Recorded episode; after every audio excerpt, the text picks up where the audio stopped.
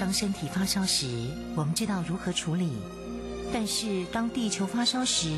你我能做些什么呢？当地球发烧时，冬天不冷了，夏天下冰雹，雨林在缺水，草原沙尘暴，北极熊会灭绝，人类的家园将被摧毁。财团法人台湾永续能源研究基金会邀您一同关心：当地球发烧时，当地球发烧时，与您一起掌握节能减碳、气候变迁最新发展趋势。听众朋友您好，欢迎您再次收听《当地球发烧时》，我是主持人林尔翔。节目中为朋友邀请到的是台湾永续能源就基金会董事长简又新简董事长，董事长您好。呃，主持人您好，各位听众大家好。今天我们要谈到的主题是 ESG 的最近发展的几项改变的趋势，董事长。这个 ESG 啊，可以是讲在最近以来，在整个世界，特别是在台湾最近的一两年，非常的热门了。尤其不但 ESG 的一个呃公司的作为之外，现在变成 ESG 的投资了，所以大家都很关心这一件事情。那我们再看台湾这一段的发展。啊、但是跟这个整个 ESG 未来的发展还是有一点呃差距哈。台湾的 ESG，我们在十五年前在台湾，呃，永续能源基金会，呃，把这个当做主轴在推展以来，我在观察几个现象，跟各位做个说明一下。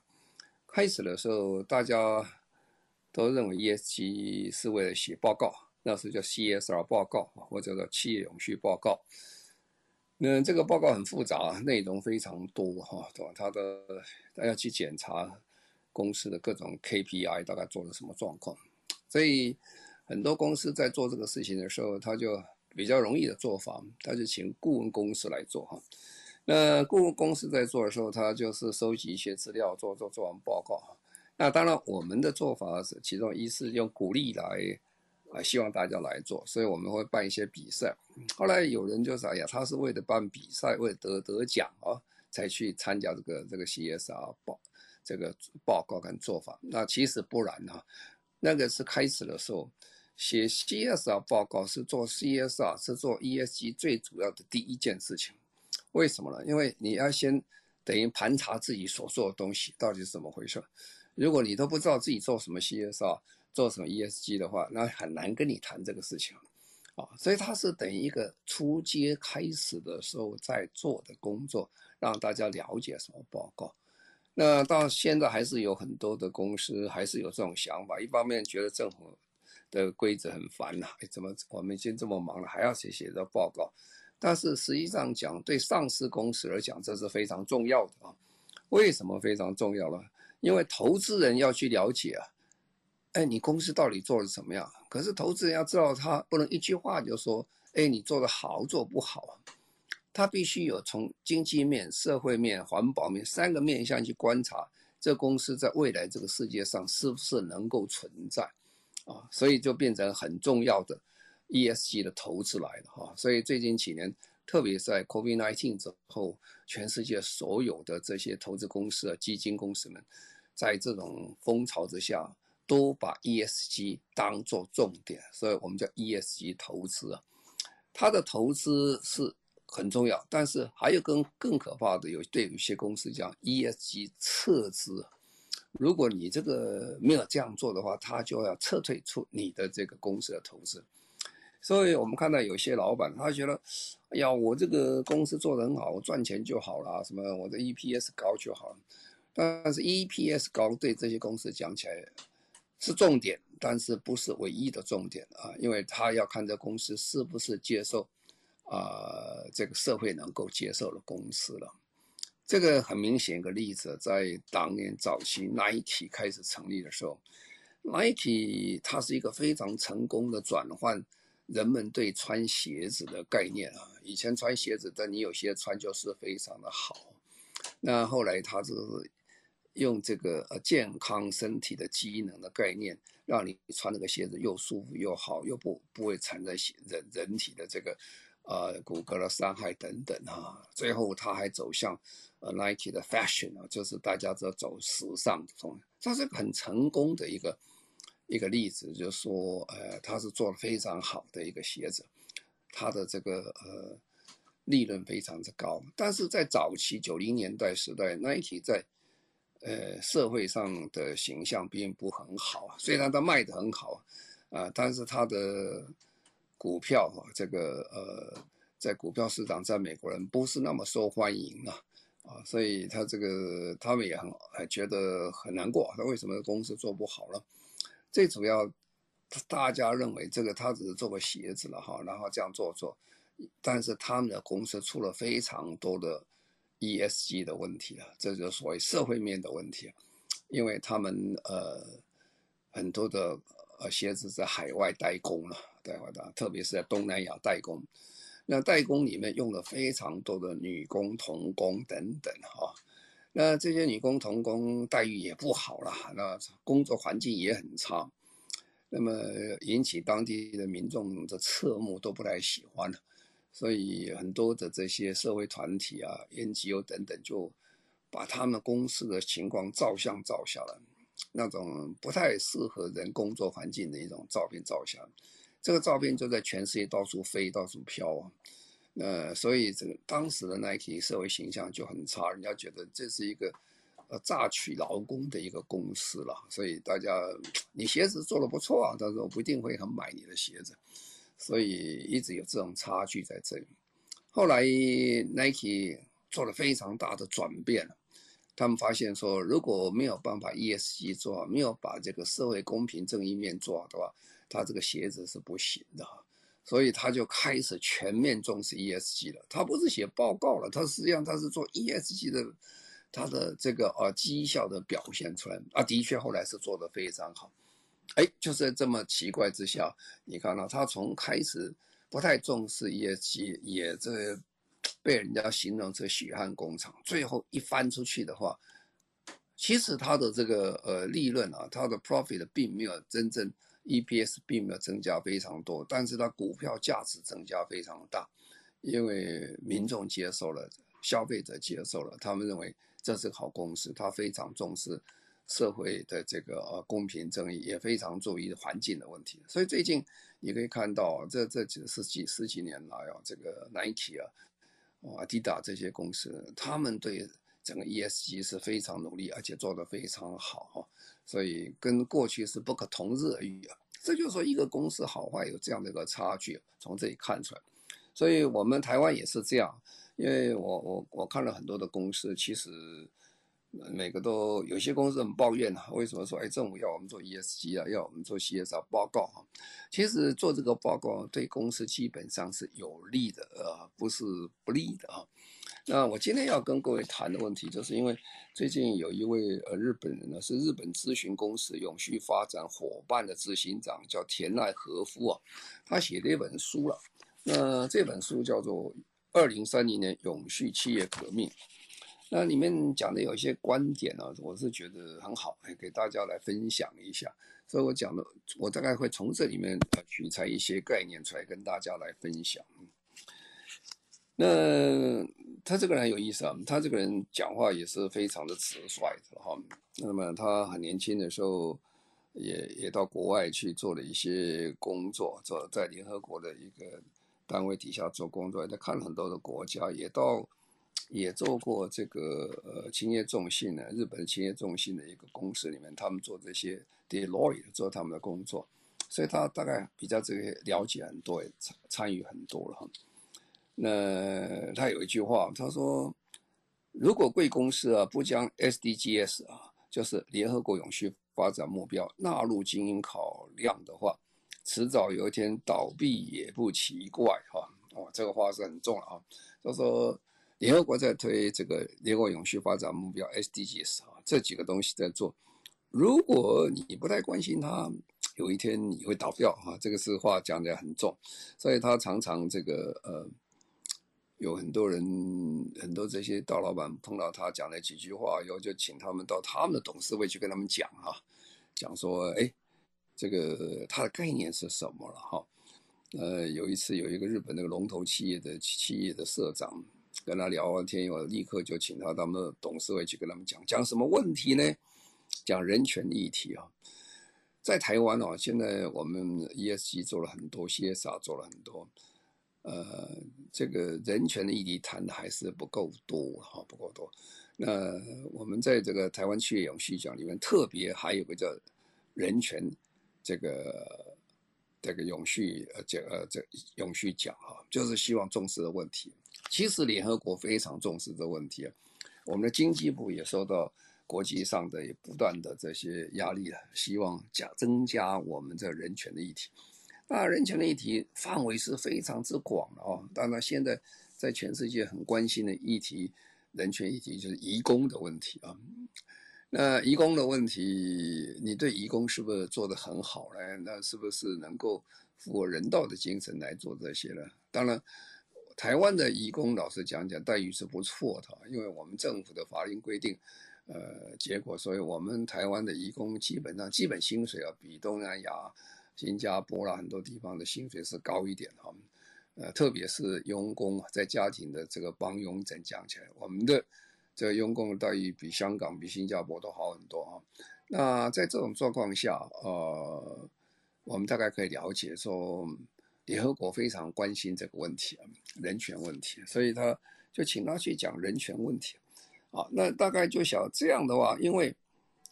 他为什么很喜欢呢？就等于我很很喜欢做一件事情，做什么事？就说我很喜欢做这个呃，跟这个呃企业的领导阶层，比如说董事会啦，啊，比如说这个政府一些比较高阶的这个管理会议上，我去跟他们去分享的概念，因为这个。ESG 的问题啊，它很重要，一定是由上而下来推行，它没有办法由下而上，因为一个公司的资源、人力、物质全部是掌握在啊、执行者的手里，也就是掌握在 CEO 或者一个公司的头头的手里。那么，如果他没有兴趣的话，这个事情是没有办法执行。那所以这个整个企业里面或者是一个政府单位里面很重要。我们现在看到非常多的公司啊，呃，或很多政府单位，它这个整个呃领导者很有很有兴趣。那这个我们是看到非常多的希望，做得非常好啊。那我现在他在讲哦，他说如果我们要做这个 ESG，有几种方式哈，那这种方式必须要有所改变哈。如果你没有办法改变的话，呃，这个是很难做了哈。那比如说一家公司只是为了赚钱呢，他不管这些社会责任的话，他其实不但不能赚钱哦，它可能会产生非常危险。所以很多事情我们必须要重新思考我们的这个公司的经营理念跟做法，要有新的策略出来。那么这种新的策略，不要只是说有一些量化的结果。我们现在很多公司。在做报告的时候，就是好，我现在今年做多少时间，几个小时的这个自工时间呢啊，多少时间，什么都是一些量化的东西。其实真的 ESG 做成功的，它的质化，它的社会影响力还完全很难完全用量化可以做得出来。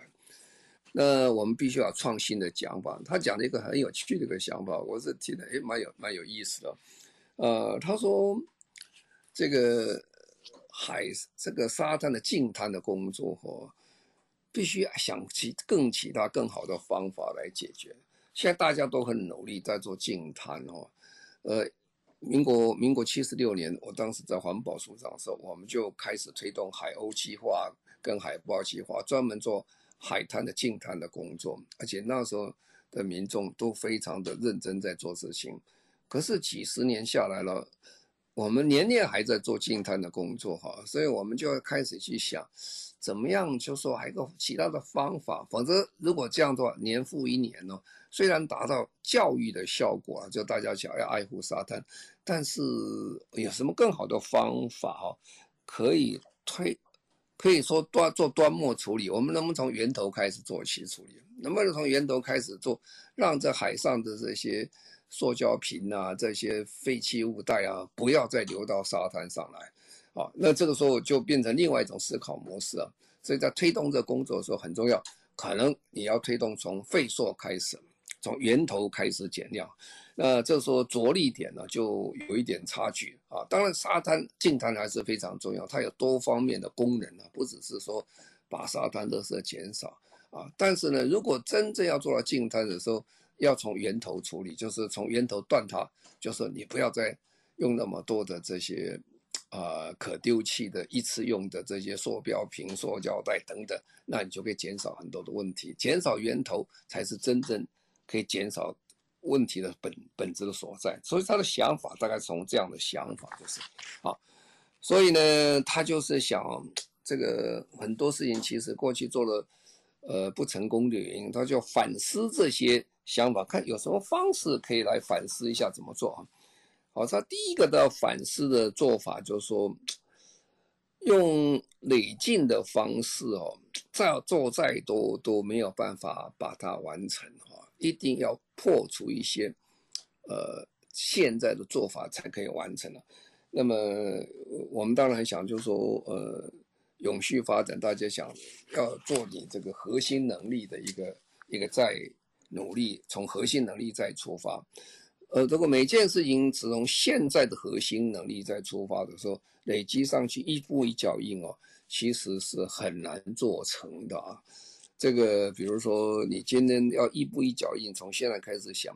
要做到这个登陆月球啊，那是非常的困难。你必须要有很多突破式的想法哈，你才有可能完成这样。所以我们就有时候想到这个 Tesla 老板。马斯克哦，他是完全突破式的想法。他的想法不是只是说现在跟你这样讲讲，他的几件案子听起来都是不可思议的事情。他要登陆登陆火星，要移民火星，啊、他要发一万个人造卫星上去来做通讯，他要挖个地道下去，用抽气式的方式，让在地道半真空下完成这个，呃，这个气这个交通工具运输的改善。这些听起来啊，就是这是突破性的啊，就是不太可能是事情。但是后来，他逐渐逐渐有些事情开始完成了。那 ESG 也是一样，ESG 你要当完成这个事情的时候，你必须要有个突破性的讲法。如果你没有突破性的讲法，真的要完成这个事情是非常的困难的。所以我们在做所有的事情的时候，不管是做呃。ESG 或非 ESG 的时候，这是一个突破性的想法是很重要。这时候突破性想法有两种想法啊，他的想法第一个就从时间上去想法啊，第二个是从这逻辑上回去推想的想法。那这等一下我们再跟各位说明一下，这个蛮有意思啊。这个其实现在大家在做就这个事情。第一个从时间回推思考，时间回推思考就等于我们今天在讲碳中和的事情。其实我们在讲碳中和净零的事情，这是标准的，先画靶，然后再去做过去的，再做中间的这个变化。我们先讲清楚，二零五零年我们要做到净零，我们要碳中和啊。好了，那我就回推了，二零三零年、二零四零年我要做到多少，然后回推二零二五年要做多少，这样回推这条线出来，我们叫路径图。我们常常发现一件事情，就是说，今天如果请大家去说，哎，你要节能，要减碳，哈，啊，节能减碳，那每个人都会讲很困难啊，的确是很困难了。我看过很多的大学或者单位啊，他一年要减两 percent 的这个电费啊，他都是非常困难的，绞尽脑汁减两 percent 的电费。那你如果只靠减两 percent 的电费，我可以报告诉你，你到二零三零年，你根本跟联合国的差差距就差得太远了。联合国现在都希望到二零三零年，很多国家都已经承承诺啊，像日本都承诺要减百分之四十六啊，美国要减少百分之五十到五十二，我们政府还没宣布了哈。所以如果那那百百分之二根本就不可能的事情，所以要倒过来去想这些，如果。时间就限制，把已经画在那里。我回过来去想，我要怎么做这个事情？这时候一必须要有很多突破性的想法，否则根本办不到啊！以今天，以所有台湾任何的公司，我可以保证，以他现在照几乎都很困难要完成了。为什么？因为你现在照现在的方法做就是这样做，所以时间上的回推哦，会给我们很大的一个启发，就是说。我们现在方式不对的，我们要换个方式啊？怎么做呢？啊，ESG 也是一样的做法。整个 ESG 不是更简单，啊，简单是 ESG 里面的一啊，这个环境面啊。那现在我回过来讲，那其他面要怎么做呢？那这个就要有破坏性的思考，你才有可能达到这个这个目标。那第二个讲法是逻辑上的思考，逻辑的回推了，逻辑回推，逻辑回推。我们通常讲是，就是说我们减少这个路上的一个死亡的这个车祸的案件啊。其实我在一九九一年的时候，那个时候在交通部在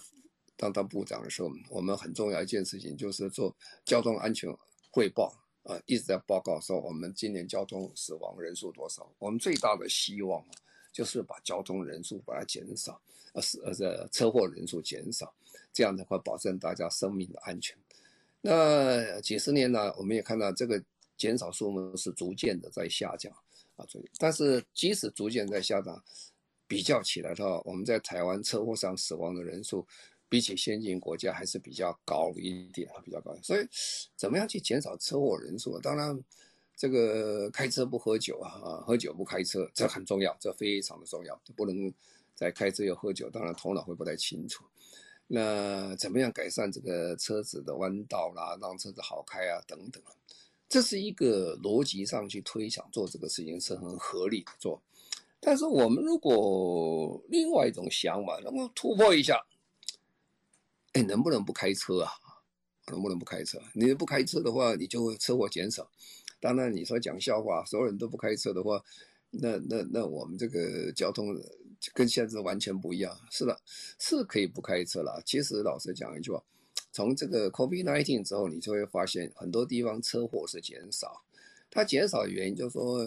你不要上班去工作了，你在家里可以工作啊，这是完全另外一种想，另类的想法哈。远距的工作来做这个事情，甚至呢，医生远距的看医生啊，那你要病人开个车从偏僻地方跑到医医院来也很辛苦。然后远距能够看医生，然后远距可以拿到药啊，地地方的药局可以合作啊，这是另外一种想法，要减少车祸啊。看起来其实跟交通部没有什么关系啊，啊，但实际上最后结果是会呈现在交通事故上的一个减少，所以他这个想法是蛮有意思的啊。那第二件事情啊，这个他在想就是说关键的反思了哈，那。我们常常喜欢讲一句话，就是说 ESG 啊，我们是在做核心的能力啊，那核心的能力是我们的竞争力啊，但是太多着重现有的核心能力的话，就容易达变成守成，进步就比较少一点哈。所以你就是在核心能力的这个变革上，就变成非常的重要啊。那比如说。这个很多的这个嗯，很多的在日本有一些这个人事的媒合单位啦，就是人力单位，人力单位他们就是说想尽办法把这个人力媒合的方式更顺利、更好、更做得更多哦，那就大家比较容易完成他媒合的工作，那他就可以做很好的企业，呃，他这个就想说。日本就有一个二零一一年开始，有个端可力哈，你这个公司人力这个人资公司啊，他就主动还提出来一些训练计划啊，这些训练计划的人是失业要做什么东西？那训练计划做完成之后，就更容易做跟公司的媒合。换句话，他走出了一步啊，走出不是他的原来的核心能力，他走到另外一步，他把这个。往前跑一点，把一些人员训练计划跟他合并在一起，哎，结果他后来工作做得也蛮好的哦。那另外，比如说，我们常常讲一句话，啊，由内而外或由外而内去思考公司的未来哈。我们在做这个呃 ESG 的是一样，我们这个是从由内而外或者由外而内想的。由内而外就是说，站在台湾想世界了哈。那么由外而内，就是在世界以世界的看台湾哈，然后我们来提出我们的一个解决办法出来。那么如果由内看世界的话，常常会失之于偏颇的原因，就是说我们看到的都还是有限啊，不是那么多。那如果能看多一点的话，你的想法就不不一样。所以他就主他说由外而内，好、哦、看看，啊，那这个就有差距了。他就举说日本的最大的宅配公司啊，呃，亚马多的运输公司啊，它是以黑猫宅急便的出名啊。他本来的开始的工作，他就是帮助地方政府每个月投递这个刊物给这些年长者、独居老人。他其实投递这些刊物的同时啊，他也希望他们去看看，哎，这些老人身体好吗？有没有问题？有没有人照顾？啊，所以他在这个看投递刊物以后开始就变，他就开始开发一种物联网的一个这个灯泡了。这物联网灯泡是干嘛的？就是这个这个灯泡放在这个年长者家里啊，年长者家里你开灯泡，他就从网络可以知道这个灯这个灯泡有没有被使用。如果这个灯泡永远是亮的或永远是暗的话，就很小心了，这个是不是有问题啊？所以他进一步开始出来，啊，然后他还可以在远距的监控，提供这个购物的东西，然后到家里去打扫，啊，那这些其实的背后也是跟地方政府合作了。很确定这些人是平安的、安全的，没有问题啊，所以他思考模式就变了啊，他不是只是说我去送个东西而已，我送个东西又我有其他的额外的功能，而这些额外功能对这个社会的安全保障是很有帮忙的啊，所以这种 ESG 的概念把它拓展出来，对社会提供一个贡献，它是从外界所需要的需求来做它内部的精进。那这个田奈和夫啊，他想第三件事情，他想了一个反思是什么？就说联合国的永续发展目标有十七项啊，呃，他强调这十七项都是有相关的，不是独立的啊。这也是我们常常讲，呃，永续在大学里面其实所有的教授都是非常了解，都没有问题啊，单项问题。但是如何把这个十七项的观念把它拉出来以后，变成一个对社会非常有贡献的，这就是大家重新去思考啊，到底怎么做啊这个做法哈，才会做得很理想。大家就提个提个例子啦，就是呃营养午餐哈，营养午餐非常重要，营养午餐就是我们的永续发展目标的第三项，呃健康跟这个健康与福祉啊，大家要吃得饱才能够。才能做得很好，那上课才会有精神，他才可以接受教育。接受教育就变成第四项啊，就是说你吃饱了，你就第从第三项的健康就变成第四项受教育啊。那教育以后你，你就有教育，你才可能有拓展这个呃工作机会吧，就业机会很多啊。但是你当这个呃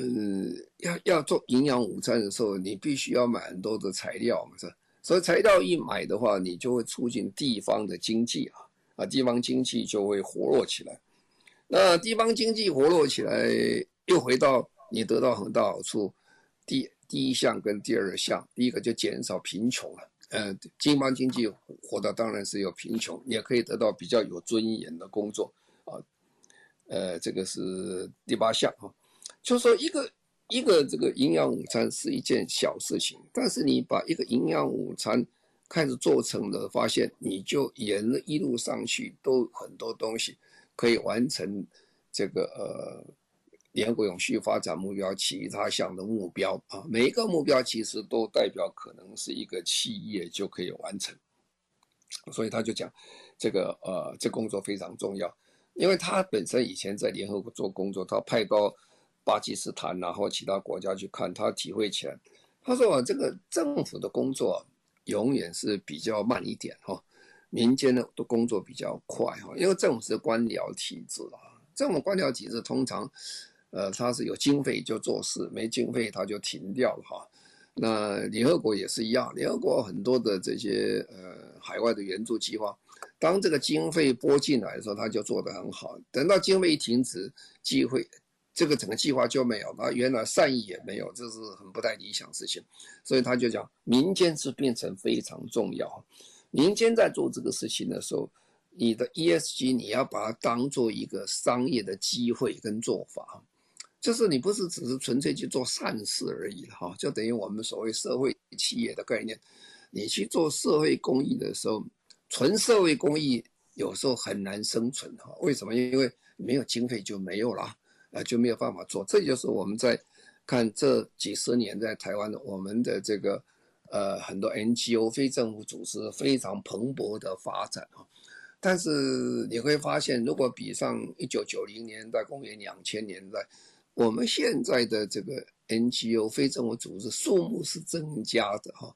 但是它的活跃能力很多是减少的。为什么？因为经费没有了哈。所以这个怎么样把这个有经费没经费跟他的这个所做的工作把它结合起来，变成一个社会企业的概念哈。它不但是个社会企业概念，它其实也变成一般正常的公司的一个概念出来。这样的话就可以可长可远啊。比如说有一家日本的化学公司，他到非洲去看，他说非洲很多的蚊虫啊造成疟疾等等，所以他们就送他很多的蚊帐啊。送他的蚊帐以后，发现这样还不够的，就等于送到鱼池一样。后来他就把这个。蚊帐这整个做法跟材料就送给这些非洲国家，说当地开始做这些东西，哎，做下就就变成一个企业出来，小小企业。这个小小企业慢慢出来的话，他也可以自己可以生存，然后他们自己可以去做蚊帐，然后可以去去送，就不需要人家这个再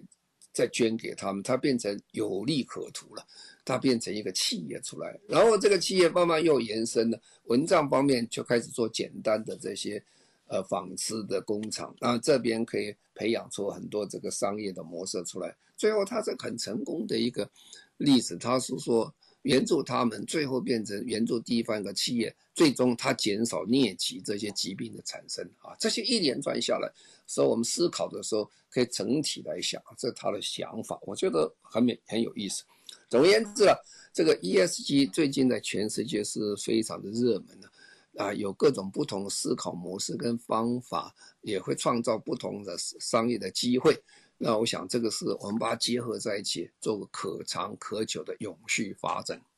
非常谢谢我们台湾永续能源就基金会董事长简又新简董事长，谢谢您，也非常谢谢所有听众朋友您的收听，我们下个星期同时间再会，拜拜。今年暑假，全亚太最大永续嘉年华在台湾。联合国 SDGs 已是全世界共通语言，由台湾永续能源研究基金会举办二零二二亚太永续行动博览会，今年八月十二日至八月十四，在台北世贸中心热烈展开。即日起已开放报名，欢迎企业、政府机关或医院、学校等非营利组织与机构一起加入展现 SDGs 永续行动的行列。